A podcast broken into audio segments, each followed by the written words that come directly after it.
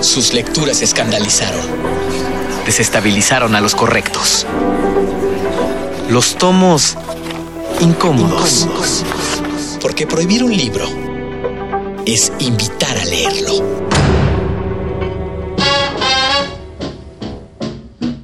Seguimos caminando en la bodega de tomos perdidos. Encontramos un tomo que a simple ojeada Puede parecer un cuento, pero no lo es.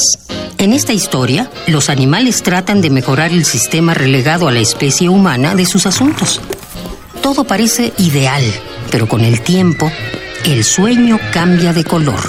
Rebelión en la granja Fue escrita por George Orwell.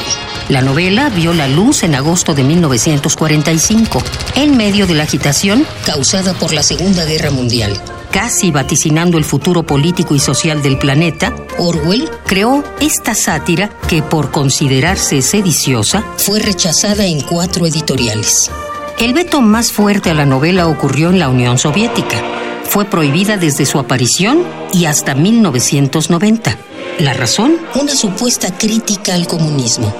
Por más de una década he creído que el régimen de Rusia es perverso. He reivindicado mi derecho a decirlo, a pesar de que los británicos seamos aliados de los rusos en una guerra que quiero ver ganada. Escribió George Orwell.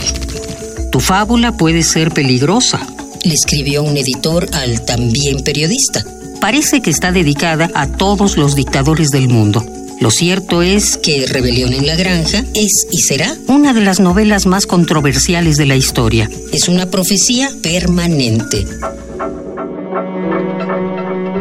Sus lecturas escandalizaron. Desestabilizaron a los correctos. Los tomos incómodos. Porque prohibir un libro es invitar a leerlo.